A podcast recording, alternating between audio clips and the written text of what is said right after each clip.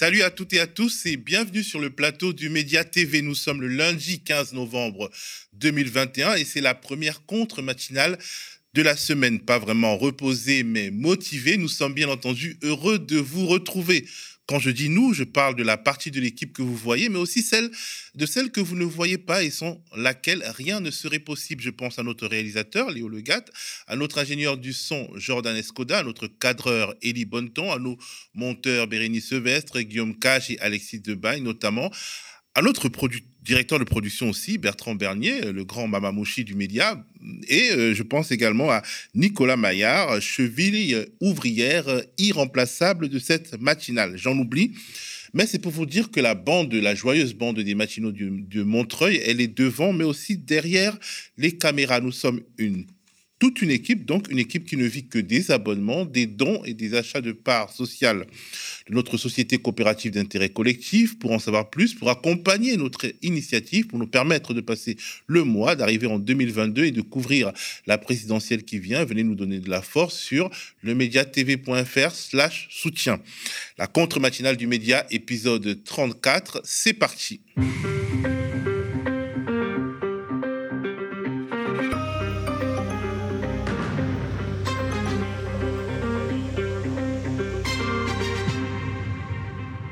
Aujourd'hui, ce lundi, le zapping politique euh, du week-end sera consacré au débat de la droite, hein, exclusivement le débat de la droite qui a eu lieu hier sur BFM TV et qui a été un grand moment de victoire pour un homme qui n'était pourtant pas présent, Éric Zemmour, qui semble être le grand prophète après lequel les républicains courent. J'en discuterai avec Marion Beauvalet, euh, doctorante, euh, autrice d'un de, plusieurs articles, notamment d'une note sur la sécurité pour le think tank Intérêt Général. Elle est également animatrice de l'émission Plan B sur Twitch. Elle s'est sacrifiée et elle a regardé de bout en bout ce grand moment de dévoilement de l'état de la scène politique française. Avant ça, je ferai un focus, un petit focus sur la situation économique et sociale des États-Unis faite d'inflation, de grève et de vagues de, de démission. Une situation porteuse à la fois de risques et d'opportunités pour les travailleurs que nous décrypterons grâce à la perspicacité d'un très bon connaisseur de ce pays, Christophe Leboucher, alias Politico Boy, bien connu du public du média. Mais bien entendu, comme le veut la tradition, on commence par le commencement, c'est-à-dire la titrologie. Dans les titres de la presse quotidienne nationale aujourd'hui, il n'y a qu'un seul sujet qui émerge et fait l'unanimité, c'est celui de la COP26 de Glasgow. Les titres du Figaro et des Échos se veulent descriptifs, voire plutôt positifs. Réchauffement climatique, ce que la COP26 va changer, écrit le quotidien traditionnel de la droite. Pas grand-chose en réalité, si l'on s'en tient au contenu du journal. Le pacte de Glasgow maintient à peine en vie l'objectif de 1,5 degré de réchauffement, constate le Figaro. Climat, ce que va changer le pacte de Glasgow, c'est le grand titre des échos. Le quotidien cher au milliardaire Bernard Arnault. La COP26 impose aux États de réviser leurs engagements dès 2022 pour tous les objectifs des accords de Paris. Se réjouit le quotidien économique qui décrypte ce qu'il considère comme les principales avancées de ce sommet. Libération et l'humanité ne partagent pas cet enthousiasme climat. Flop 26 écrit le quotidien de centre-gauche. Le pacte de Glasgow n'impose rien aux États et se contente de, recommandations, déplore Libé. COP 26, le dernier 3 de 1, COP26, le degré zéro de l'ambition s'énerve l'humanité qui parle de mesures minimales. L'espoir de limiter le réchauffement à 1,5 degré s'éloigne, déplore le quotidien créé par Jean Jaurès. Cette tonalité est globalement celle des, des activistes, des ONG et des experts dont notre collègue Rémi Kenzo Pagès a recueilli la parole, il les, a, il les a questionnés sur les contenus des discussions diplomatiques et les véritables enjeux derrière les plans de com des protagonistes. Écoutez. Les euh, items de négociation les plus conflictuels depuis, depuis en fait la signature de l'accord de Paris, hein, c'est cet article 6 qui porte sur la coopération internationale et que, évidemment, les multinationales, la finance internationale, les États, les, États les plus euh, puissants essayent d'interpréter comme une licence donnée pour la création de gigantesques euh, marchés carbone, que ce soit des marchés carbone bilatéraux, multilatéraux, ou la création d'un grand marché carbone global sous l'égide de, euh, de l'ONU. Cette COP, effectivement, est particulière par rapport aux COP précédentes parce que, de par son agenda, euh, c'est une COP pour la finance plus que pour le climat. Pourquoi? Parce que au niveau de, ce qui est prévu dans les principaux points de négociation, il y a la finalisation de l'accord de Paris qui prévoit la création d'un nouveau marché de compensation carbone international. Qu'est-ce qu'un marché de compensation carbone international? En gros, c'est toujours la même histoire. C'est au lieu de réduire nos émissions et de changer notre mode de vie dans les pays riches, on continue comme avant et on va acheter des terres dans les pays pauvres, planter trois arbres et prétendre que ça compense. Le principe de la compensation carbone, je le rappelle, il est assez simple. C'est dépenser un petit peu d'argent pour continuer à faire beaucoup d'argent sur le dos euh, de la planète euh, et du climat. On sait que ça pose de nombreux problèmes à la fois au niveau environnemental, parce que ça ne compense absolument pas. On sait notamment que euh, le carbone séquestré dans les arbres pendant quelques décennies ne compense absolument pas des émissions fossiles qui restent dans l'atmosphère pendant plus de 100 ans. Et puis ça pose aussi énormément de problèmes en matière de droits de l'homme et d'accaparement des terres puisque euh, les terres sur lesquelles ces arbres sont plantés sont euh, la plupart du temps dans les pays dits en voie de développement et très souvent des terres indigènes, Donc ça, c'est un premier, un premier point qui est quand même assez révélateur et dont on ne parle pas beaucoup sur cette COP, c'est que la finalisation de ce nouveau marché carbone est un des principaux points à l'agenda. En fait, c'est une COP aussi qui est très intéressante parce qu'elle entérine le fait que plus que jamais, on nous dit qu'il faut des partenariats publics-privés, qu'on a besoin absolument du secteur privé, de la finance privée, etc. Ce qui est assez contestable, en fait, parce que euh, réduire les émissions intrinsèquement, euh, ça ne requiert pas de, de finances. Ça requiert des lois qui disent on va imposer une réduction des émissions chez nous. Cette COP 26 euh, spécifique a un agenda qui est particulièrement focalisé sur la finance, ce qui n'était pas nécessairement le cas des précédentes, mais en fait, la plupart des, points de l'accord de Paris ont été finalisés. Le, dernier point qui bloque depuis deux COP, en fait, c'est la finalisation de ce nouveau marché carbone. Avant de terminer avec cette titrologie un peu enrichie, signalons cet article de Mediapart du côté de la presse indépendante en ligne. Donc, le titre Coup de taser dans les testicules, l'IGPN enquête sur l'interpellation d'un Malien sans papier.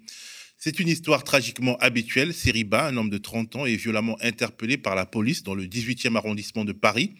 La version policière se donne le beau rôle. Selon le cabinet du préfet de police Didier Lallemand, Monsieur Seriba a été interpellé à Paris en état d'ébriété par un équipage du 18e arrondissement intervenant pour des perturbateurs devant un immeuble. Selon les policiers interpellateurs, il se rebellait lors de son interpellation et de sa prise en charge dans le véhicule. Mais cette version des faits est contredite par des images de vidéosurveillance qui témoignent d'une agressivité gratuite contre une personne qui fêtait paisiblement son anniversaire et même d'injures racistes, coups de poing, coups de matraque, coups de taser aux testicules, ITT de 45 jours.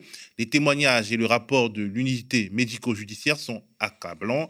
Bref, c'est terrible, terrible, terrible. C'est un article de Mediapart. Aux États-Unis, quelque chose est en train de se passer. Des signaux économiques curieux nous parviennent. On peut les résumer en quelques mots. Hausse vertigineuse des prix, inflation donc, pénurie sur les produits alimentaires et non alimentaires, grève et tension sur le marché de l'emploi. Et si ces événements étaient des signes annonciateurs de dysfonctionnement à venir en Europe et en particulier en France? Pour creuser le sujet, j'ai fait appel à Christophe Le Boucher, aussi appelé Politico Boy. Intervenant régulier aux médias, journaliste et ingénieur, il est co-auteur aux côtés de Clément Perrault de ce livre, Les illusions perdues de l'Amérique démocrate. Mais posons d'entrée de jeu ces quelques données chiffrées. Alors, euh, voilà les données en question. Euh, euh, en un an, le prix du carburant a bondi de 59% au pays de l'oncle Sam.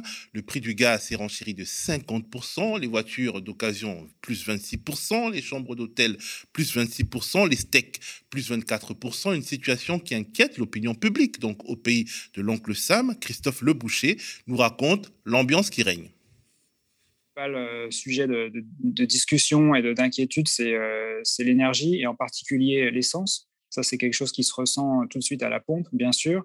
il faut savoir qu'aux États-Unis, comme il y a moins de taxes euh, qu'en Europe sur, le, sur les, produits pétroliers et l'essence en particulier, le carburant, eh bien, du coup, chaque hausse du prix se ressent beaucoup plus directement au niveau du, consommateur.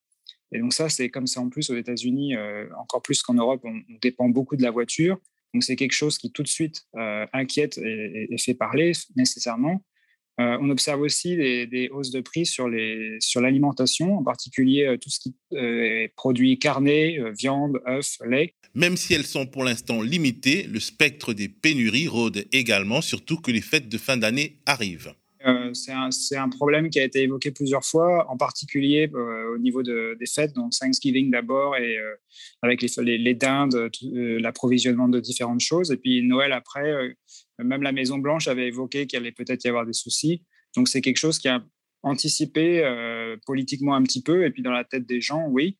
Après, pour l'instant, les inquiétudes sont plus tournées vers la hausse des prix plutôt que, les pénuries et euh, les questions liées à l'économie dans son ensemble. En parlant d'économie justement, de macroéconomie, à quel niveau est vraiment l'inflation américaine? L'inflation aux États-Unis euh, est maintenant évaluée à 6,2% en rythme annuel et 0,9%, euh, donc presque 1%, rien que sur le mois d'octobre. Donc ça, ça, replace à des niveaux qu'on n'avait pas observés depuis les années 90 si c'est pas encore euh, l'hyperinflation ou du moins, disons, l'inflation à deux chiffres des années 70, c'est quand même un niveau euh, qui n'avait pas été observé depuis 30 ans. C'est une inflation euh, qu'on observe aussi hors dehors des États-Unis, bien sûr. En Europe, on est autour de 4% selon les derniers chiffres. Bien sûr, ça dépend de chaque pays. En Allemagne, le New York Times parlait de 4,6% en rythme annuel. Donc, c'est en gros aux États-Unis deux points de plus que ce qu'on peut observer en Europe et ça s'explique aussi par des raisons structurelles, euh, le, dynamisme différent de l'économie euh, américaine.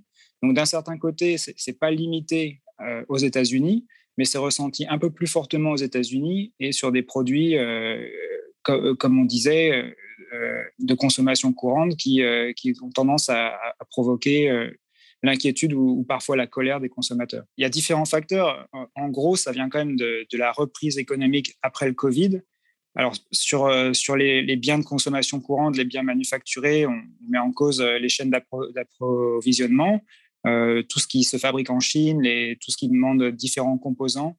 Il y a aussi eu l'impact, il ne faut pas oublier, aux États-Unis, de beaucoup d'emplois qui avaient été perdus ou suspendus, et donc des secteurs qui n'ont plus autant de main-d'œuvre qu'avant, que ce soit dans le secteur de la logistique, ou même euh, pour, pour ce qui est de l'alimentaire, euh, toutes les usines euh, qui, les abattoirs et, tout, ce qui, tout ce qui produit l'aliment final. Donc le, manque de capacité à répondre à la demande, que ce soit à travers le commerce international, et, là on pointe les, soucis avec la Chine, ou structurellement au sein de, de, des États-Unis, où il y, a, il y, a, des ports où on a du mal à évacuer les containers à temps, il y a des, soucis de main-d'œuvre, par exemple, dans le transport routier. Donc, tout ça, ça, provoque une hausse des prix et parfois des pénuries. Ça, c'est un premier aspect donc, qui est vraiment directement lié au Covid et à la reprise économique. Après, il y a aussi un souci au niveau de, l'énergie. Et là, euh, c'est un peu de la, de la géopolitique aussi. Euh, selon ce que disait Joe Biden récemment, l'OPEC refuse d'augmenter la production de pétrole en partie pour des raisons politiques et, des questions euh, liées à la politique américaine vis-à-vis de l'Arabie saoudite. Donc il y a aussi un peu ici un, conflit euh, plus de nature géopolitique, en plus de la, de la hausse rapide de la demande liée à la reprise économique qui, euh, qui provoque ces, tensions sur le marché et ces hausses des prix. Problème de chaîne logistique à l'intérieur du pays à l'international, difficulté à embaucher et prix de l'énergie. Le problème des États-Unis, les problèmes des États-Unis ressemblent à s'y méprendre au problème de la France. La hausse des prix est déjà là en France. L'inflation aurait bondi à 2,6% en octobre. Et euh, euh, selon l'indice harmonisé des prix à la consommation, un autre indicateur, on serait sur une hausse de 3,2% sur un an. Pour l'instant, on n'en est pas à la moitié euh, des, taux américains en matière d'inflation. Mais déjà, Michel-Édouard Leclerc, patron du groupe de grande distribution Leclerc, se montre alarmiste. On anticipe une inflation beaucoup plus forte que ce, qui est annoncé par l'INSEE ou ce que les prévisionnistes euh, annoncent. On est à 2,6 en France, disent-ils, mais regardez, on est à 5,5 en Espagne, on est à 5,4 en Allemagne, on est à 5% aux États-Unis. J'anticipe qu'il va y avoir une sacrée hausse de prix euh, dès ce mois-ci dans tous les magasins de toutes les enseignes, à la fois sur l'alimentaire, sur les pâtes, sur les huiles, sur les cafés, sur le cacao, énorme sur le café et cacao.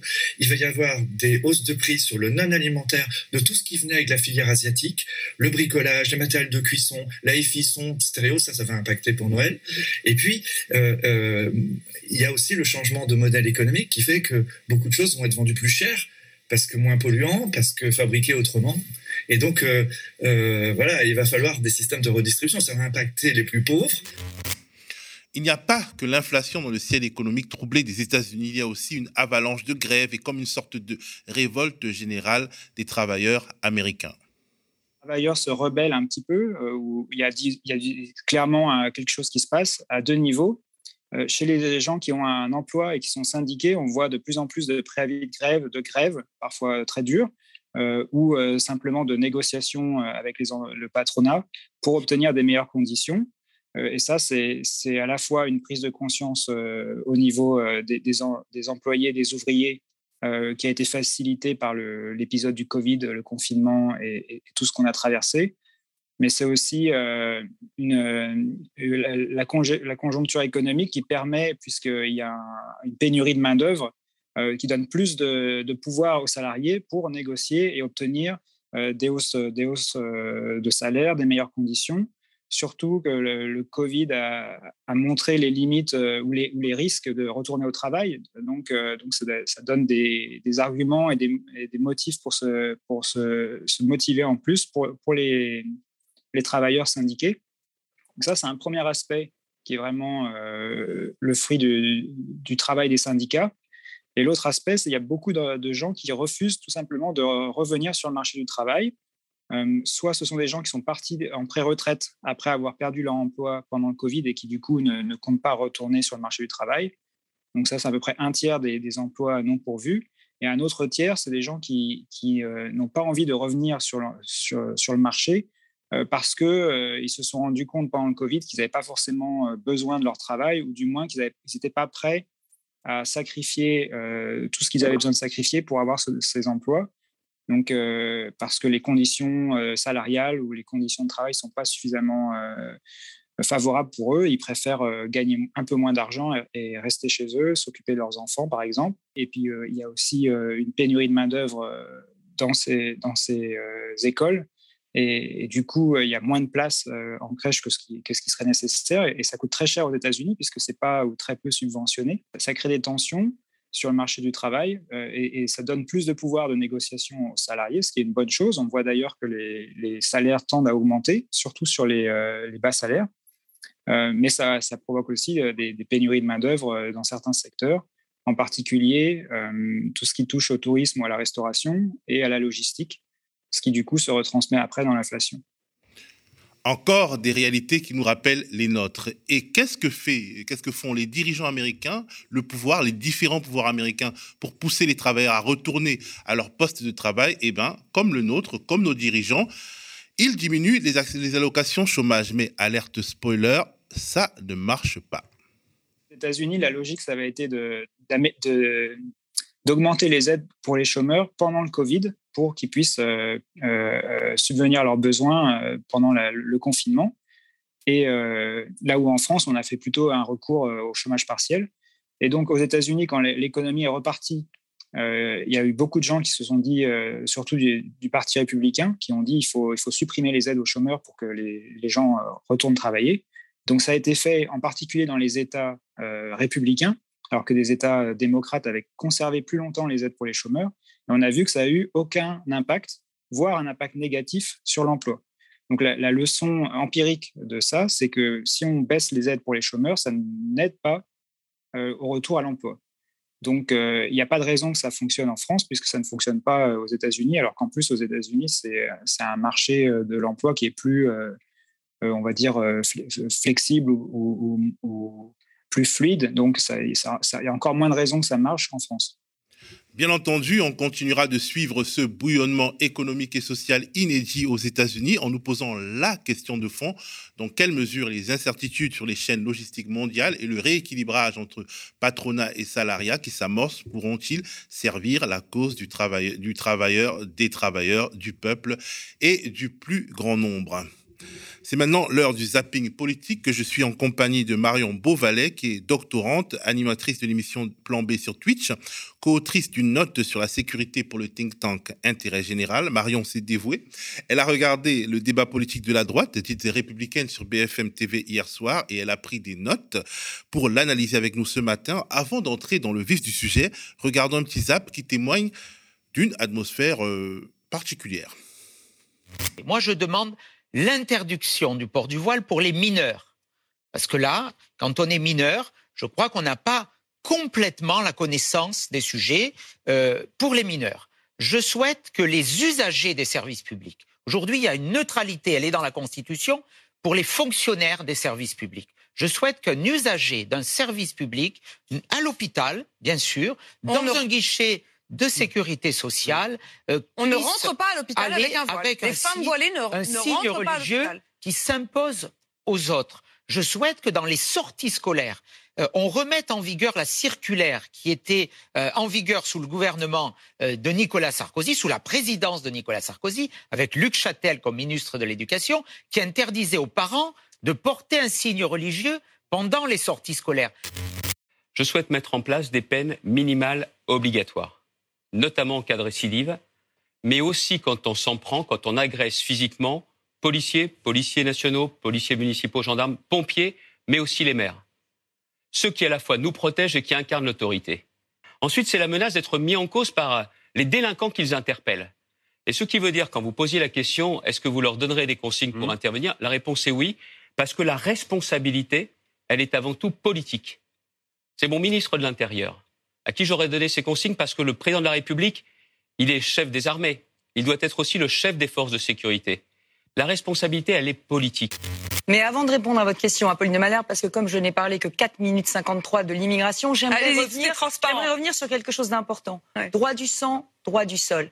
Euh, Michel Barnier est allé fort justement à Mayotte pour dire qu'en Mayotte et en Guyane, on ne pouvait plus accepter que des personnes étrangères viennent accoucher dans nos territoires uniquement pour pouvoir donner la nationalité française à leurs enfants. Ça n'est plus possible. On a une submersion. La loi a déjà été changée. Hein. Non, non, non. Ah, si, si, ah, si, si, non, depuis 2018. Non, la loi aujourd'hui euh, demande un certain délai, un certain délai de présence sur le territoire, trois mois. Mais pardon, quand vous êtes enceinte, vous le savez avant trois mois. Pardon de vous le dire. Oui. Je dis qu'il y a des mesures pour produire davantage en France, pour euh, investir en France et pour travailler en France. Et les mesures que je veux proposer, précisément pour accompagner, comme c'est le rôle des pouvoirs publics, communes, régions, départements, États, accompagner les entreprises dans leur effort, c'est un, de baisser les impôts de production qui nous mettent en situation de concurrence déloyale avec tous nos voisins, de les baisser de 10 milliards. Deuxièmement, de baisser les charges, les charges patronales sur les salaires intermédiaires entre un SMIC et demi et deux SMIC 5. Et à ce moment-là, d'organiser une conférence sociale pour que syndicats et patronats répartissent cette diminution des charges entre l'emploi, l'investissement et l'augmentation des salaires. Alors, retour sur le plateau. Euh, bienvenue à toi, Marion. Je rappelle que tu es euh, co-autrice d'une note euh, sur la sécurité pour le think tank Intérêt Général. Tu es animatrice de l'émission Plan B sur Twitch. Tu es donc une autrice assez prolifique et tu as regardé donc ce débat de, la droite des candidats à la candidature qui était assez instructive. Est-ce qu'on peut dire très clairement que la droite LR classique s'est fait manger le cerveau par Éric Zemmour et Marine Le Pen? Alors, euh, c'est fait manger le cerveau, je ne sais pas, dans le sens où euh, peut-être qu'il y a une partie de la droite, notamment quand on, écoute euh, Éric Ciotti, où on n'est pas forcément surpris d'entendre un certain nombre de, propositions qui défient l'entendement. du reste, oui, je pense que sur le débat d'hier soir, il y a un grand remplacement aujourd'hui en France, c'est celui du coup de la, droite républicaine par euh, justement l'extrême droite. Euh, ça se voit déjà sur, et bon, les journalistes participaient aussi de ça, sur le, temps qui a été imparti aux questions de, de sécurité. il y a plus d'une heure trente de l'émission qui a été globalement consacrée donc, à la sécurité, à savoir la place de la police, euh, aussi du coup beaucoup euh, l'immigration et même quand en fait les questions n'étaient pas tournées vers l'immigration, un certain nombre de candidats ramenaient le, débat euh, sur ces thématiques-là. Et du coup, deux grands absents, tu parlais au début de l'émission dans la titrologie de la COP26. on n'a pas entendu parler d'écologie sur le plateau, on a aussi très peu entendu de pouvoir d'achat.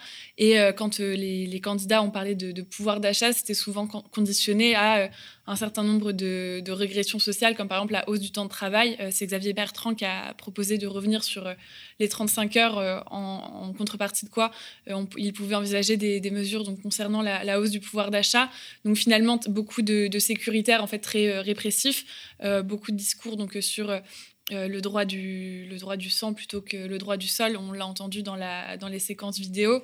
Sachant que le droit du sol est déjà extrêmement raboté en France. En réalité, euh, bon, ceux qui ne connaissent pas les, problématiques on, peuvent avoir l'impression qu'on va changer de modèle, mais en réalité, il y a une sorte de surenchère toujours permanente sur ces questions. Oui, c'est ça. Quand on écoute le débat de la droite, c'est moi ce qui m'avait frappé sur le, précédent. Euh, les, moments un peu marquants, c'était euh, globalement le, concours de qui allait supprimer le, plus de fonctionnaires. Donc, euh, classique à droite, à 5000 près globalement, qui pour faire le plus d'économie publique. Là, sur le débat d'hier, on avait l'impression qu'entre les candidats, effectivement, la, la, surenchère, elle était sur la question migratoire avec euh, là du coup la séquence qui a été passée avec euh, Valérie Pécresse qui euh, parlait de, de, ces femmes qui viennent accoucher en Guyane et à Mayotte. aussi du coup sur la question, ce qu'on entendait du coup sur les questions de police et de, de, personnes qui seraient outragées dans leur fonction, que ce soit d'élus ou de policiers, avec euh, des choses très, très dures qui sont proclamées. En même temps, on sait qu'aujourd'hui, bah, si par exemple il y a un policier qui est agressé, euh, le, policier de l'autre côté, il va y avoir une, une, réponse. Donc en fait, il y a un certain nombre de choses qui sont dites. On ne sait pas trop en quoi il y a. C'est des choses qui, des mesures qui existent déjà, qui pour certaines sont problématiques parce que trop répressives. Euh, donc ils disent un certain nombre de choses qui existent déjà. Et en fait, de l'autre côté, on a une surenchère vers du n'importe quoi et toujours plus à droite. du coup, on ne sait pas si c'est la primaire de la droite des, des Républicains ou aussi une course qui est entamée avec Éric Zemmour et Marine Le Pen. Mais ce qu'on a entendu hier soir était assez édifiant. Alors, on a vraiment l'impression qu'il y a une sorte de grosse panique. ils ont envie de euh, finalement se raccrocher au, euh, wagon de l'extrême droite qui euh, finalement a le vent en poupe. Mais quelque part, il légitime celui qui veut justement faire le lien entre la droite extrême et l'extrême droite, Éric Zemmour. En réalité, est-ce que c'est pas une sorte de suicide auquel on a assisté? Est-ce qu'il y a euh, des candidats, au moins parmi ceux-là, qui ont qui sont dissociés de cette euh, de cette surenchère euh, Qui ressort? Quelles sont les personnalités qui ressortent de ce débat? Alors au niveau des, personnalités, bon déjà je pense que dans, la surenchère, celui qui arrive en pole position, c'est Éric Ciotti, donc qui tient vraiment des, propos très durs sur un certain nombre de sujets et qui sont selon moi en dehors du cadre champ républicain. Euh, après, ce qui était intéressant, c'est qu'encore une fois, donc on est sur une sorte de, nuancier quand même. Euh, par exemple, je pense que euh, Valérie Pécresse, à un moment, elle a ramené le débat sur, enfin, elle a parlé d'écologie à un moment sur la question de l'attribution de certains appels d'offres en disant qu'il fallait prendre en compte les, critères de biodiversité. Il y a eu cet effort à un moment dans l'émission qui a été fait, donc saluons-le. mais du reste, a les moments où on a l'impression qu'il y, a des différences. Euh, les, candidats revenaient très, très souvent sur des positions très, euh, très dures. Par exemple, à un moment, il a été abordé donc, la question du, crack, qui est un sujet qui est de plus en plus médiatisé donc, euh, en Ile-de-France et au-delà, avec du coup une situation qui dure depuis une trentaine d'années maintenant, une sorte de, montée médiatique depuis, depuis 4-5 ans avec le démantèlement euh, de, la colline du crack. Et là, donc, du coup, très récemment encore, le déplacement des, usagers de crack euh, de Paris vers euh, Pantin-Aubervilliers. Et quand il a été abordé cette question-là, du coup, on a Philippe Juvin qui nous dit que, donc Philippe Juvin qui est médecin, qui nous dit que ce qu'il appelle du coup les salles de shoot, qu'on appelle les salles de consommation à moindre risque, en fait, ne servent à rien. Euh, il explique que les travaux, notamment de l'INSERM sur la question, c'est du militantisme, alors qu'en fait, c'est des travaux scientifiques. Et euh, quelqu'un qu'on aurait pu penser un peu plus raisonnable sur les questions euh, sécuritaires répressives, qui est Michel Barnier, le Joe Biden français, a enchaîné sur quelque chose d'assez périlleux. Donc, il nous parle du crack. Ensuite, il explique qu'effectivement, il veut pas mettre de salle de consommation à moindre risque. Du coup, on attendrait en fait qu'il nous explique comment on fait pour accompagner les usagers. Euh, plus du coup du répressif. Il nous explique donc, il enchaîne ensuite sur, il me semble, le fait qu'il faut une police municipale armée. Euh, après, il nous explique qu'il y a des marchands de sommeil qui sont islamistes. Et après, il finit sur le fait de dire que les Français doivent faire du sport pour aller bien. Euh, et du coup, il ne pose aucune solution concrète sur la question du, du crack. Pour, pour, autant, sur un sujet qui n'a rien à voir, il arrive à nous parler des islamistes et d'une police municipale armée. Mais est-ce que quelque part, finalement, euh, euh, euh, LR, la droite, s'adresse à une partie très spécifique et finalement assez minoritaire des Français aujourd'hui? Est-ce qu'il s'adresse finalement à un électorat âgé qui est perméable à ces thématiques, âgé, finalement peu informé et informé surtout par les médias mainstream? Bah, Sur le, segment auquel il parle, c'est des choses qu'il faudra voir au moment du, du scrutin et notamment après la primaire qui restera fidèle donc à LR ou qui ira voter ailleurs. Est-ce que du coup les, les électeurs potentiels en, en diront. Euh, au niveau des segments, ce qui est un peu dur à voir, c'est que là, sous, euh, la mandature d'Emmanuel Macron, il y a eu ce tour de force de l'augmentation des inégalités et de la pauvreté, donc euh, accrue notamment par le coronavirus. et on a, je pense, des problématiques aujourd'hui qui touchent un peu donc toutes les catégories de la population, qui sont celles du pouvoir d'achat, qui sont celles de réussir à, finir aussi le mois, que la, la, fin du mois ne commence pas dès, dès le 10 du mois. Et donc, euh, effectivement, là, euh, et on le voyait aussi, les journalistes, quand ils font le choix de parler pendant 1h30 de la sécurité de l'immigration, c'est aussi un choix journalistique qui est fait. Euh, donc, ils doivent parler à, des gens donc, qui sont des personnes qui sont sensibles à ces thématiques-là, qui les, les entendent, etc., dans les médias. Pour autant, aujourd'hui, je pense qu'on est dans une situation quand même où le pays traverse un certain nombre de crises et les, candidats LR, n'y répondent pas du tout, en fait.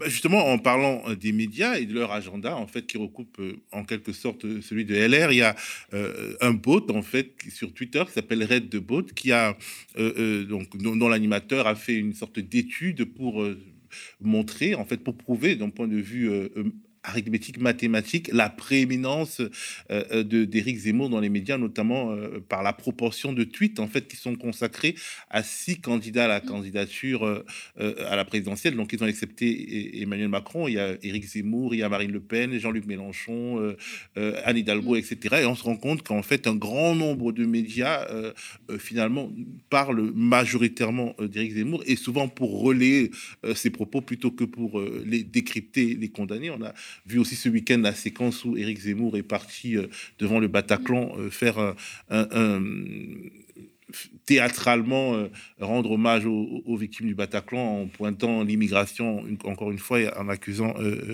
François Hollande. Est-ce que ce petit monde finalement a besoin de, ce débat-là, de, ce clivage-là migratoire, sécuritaire, dans une période où finalement la question sociale remonte, euh, euh, revient euh, au devant de la scène, notamment avec les hausses des prix. Est-ce que vraiment ils ont besoin de, l'extrême droite pour exister, les médias et la droite?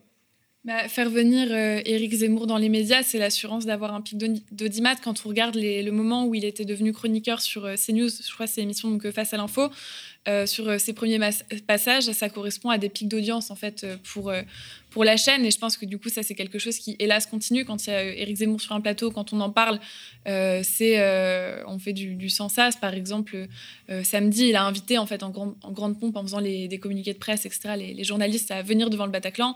Une fois qu'il est devant, il dit bah, qu'il veut se recueillir seul, etc. Donc il les, les congédie aussi.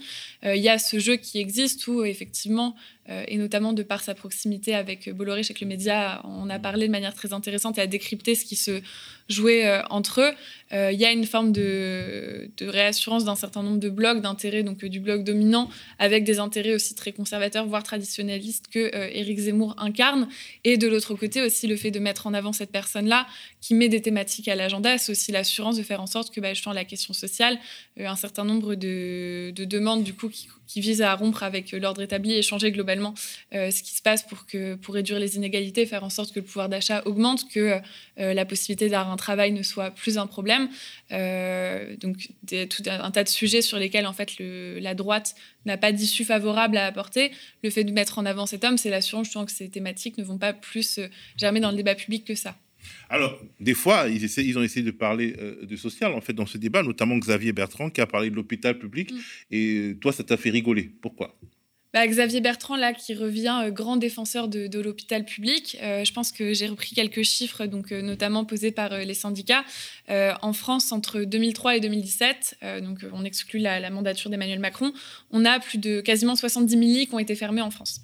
et il y en a 49 000 sur ces 69 000 qui ont été fermés en fait sous la mandature de Nicolas Sarkozy. Et qui était ministre de la Santé pendant une partie de la mandature de Nicolas Sarkozy, c'est Xavier Bertrand. Xavier Bertrand, bim Donc voilà, cet homme qui d'un coup veut sauver l'hôpital public, en fait, c'est l'un de ses plus grands fossoyeurs sur les 20 dernières années. Et donc, bon, justement, ça nous permet de comprendre finalement cette, cette volonté de parler seulement des sujets migratoires, sécuritaires, mais quelque part en cachant leur propre bilan, en voulant se réhabiliter euh, sans pour autant, euh, disons, changer de braquet, euh, revenir au social, bah, la droite républicaine, quelque part, se suicide aussi, hein, quelque part. Est-ce que tu, tu penses qu'elle peut trouver une clientèle politique avec ces obsessions-là, une clientèle politique supplémentaire qui pourrait l'amener au second tour, ou alors c'est même plus la question, il faut juste exister?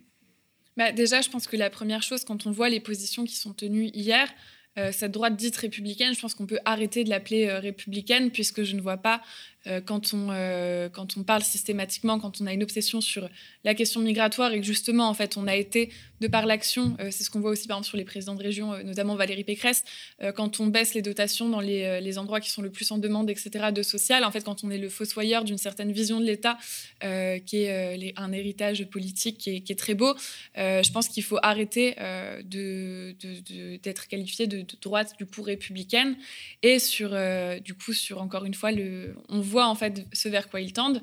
Euh, quand on a un Éric Zemmour qui est sondé donc euh, très très haut, je pense qu'en fait il y a une sorte de course à l'échalote pour voir euh, comment on va réussir à gratter un peu plus de voix. mais je pense que les gens qui ont envie de voter pour Éric Zemmour, entre finalement quelqu'un qui dit un certain nombre de choses et des gens qui semblent s'aligner un peu tardivement, bah, les gens ils préfèrent une sorte de forme d'original à la copie. Et donc là il y a une espèce de, je pense, d'élan désespéré pour récupérer des votes, pour aussi du coup un peu se distinguer des autres candidats à la primaire. Mais je pense que c'est quelque chose qui est totalement vain. Et si, euh, à l'issue de cette primaire et de la présidentielle, je pense qu'il y aura une sorte de, crise politique très profonde à droite, avec à la fois l'émergence et la, banalisation de, certains sujets, euh, y compris du coup chez les républicains. Par exemple, la question euh, des femmes voilées qui ne doivent pas entrer à l'hôpital. Je veux dire, nulle part, dans aucune démocratie au monde, on ne peut le dire, même dans les pays non démocratiques, on ne peut pas oser le dire. Je pense je trouve que c'est un niveau de comment dire, de, n'importe quoi mm. qui est quand même assez affolant. Et je pense que le monde, d'ailleurs, nous regarde et qu'il y aura des articles dans la presse euh, euh, occidentale. C'est pas possible autrement. Je veux dire, euh, c'est quelque chose qui, qui m'a frappé à, titre personnel, en tout cas. Bah oui, oui, au niveau des. Enfin, on peut espérer que la, presse se, saisisse de ça. On est quand même sur une semaine où, si on ressort du débat des Républicains, on a euh, Julien Audoul qui, sur euh, BFM TV, nous expliquait qu'on pouvait laisser euh, des réfugiés mourir à certaines frontières avant de se reprendre, etc. Mais en tout cas, on lui a fait répéter trois fois ce qu'il voulait dire et il a maintenu deux fois. là, maintenant, on nous explique que du coup, des femmes qui seraient voilées ne pourraient pas rentrer dans les hôpitaux. En fait, on est quand même sur une situation où euh, on refuse, en tout cas, on ferme la, porte et on marginalise un certain nombre de, de, personnes. Euh, et en fait, in fine, je pense qu'on en fait, on prend le risque de les laisser mourir. C'est ça. Et euh, c'est ça. Et au-delà du coup de la faisabilité, en fait, on est quand même sur, enfin, refuser une femme, je sais pas, qui serait par exemple très malade, qui aurait besoin en situation d'urgence, qui aurait besoin d'accéder à l'hôpital. Je pense qu'il y a d'autres priorités. Que lui demander de retirer son voile en fait. Enfin on est quand même sur quelque chose de, de totalement hallucinant Merci euh, beaucoup Marion. Bah, tu vas continuer à, observer donc les, efforts désespérés de la droite euh, classique pour exister et euh, tu vas venir nous en parler et nous parler aussi d'autres sujets éventuellement. Alors la contre-matinale du média, c'est terminé pour aujourd'hui. Connectez-vous aux médias à 19h ce soir pour le nouvel épisode de notre émission hebdomadaire L'Instant Porcher. Thomas Porcher et Tania Kadour Sécu parleront notamment de la guerre lancée par Emmanuel Macron contre les chômeurs plutôt que contre le chômage, de toute la com sur le nucléaire et du mal logement en France. Quant à moi, je vous dis à demain et n'oubliez pas, si vous le pouvez, de soutenir le média. Donnez-nous de la force, donnez-vous de la force.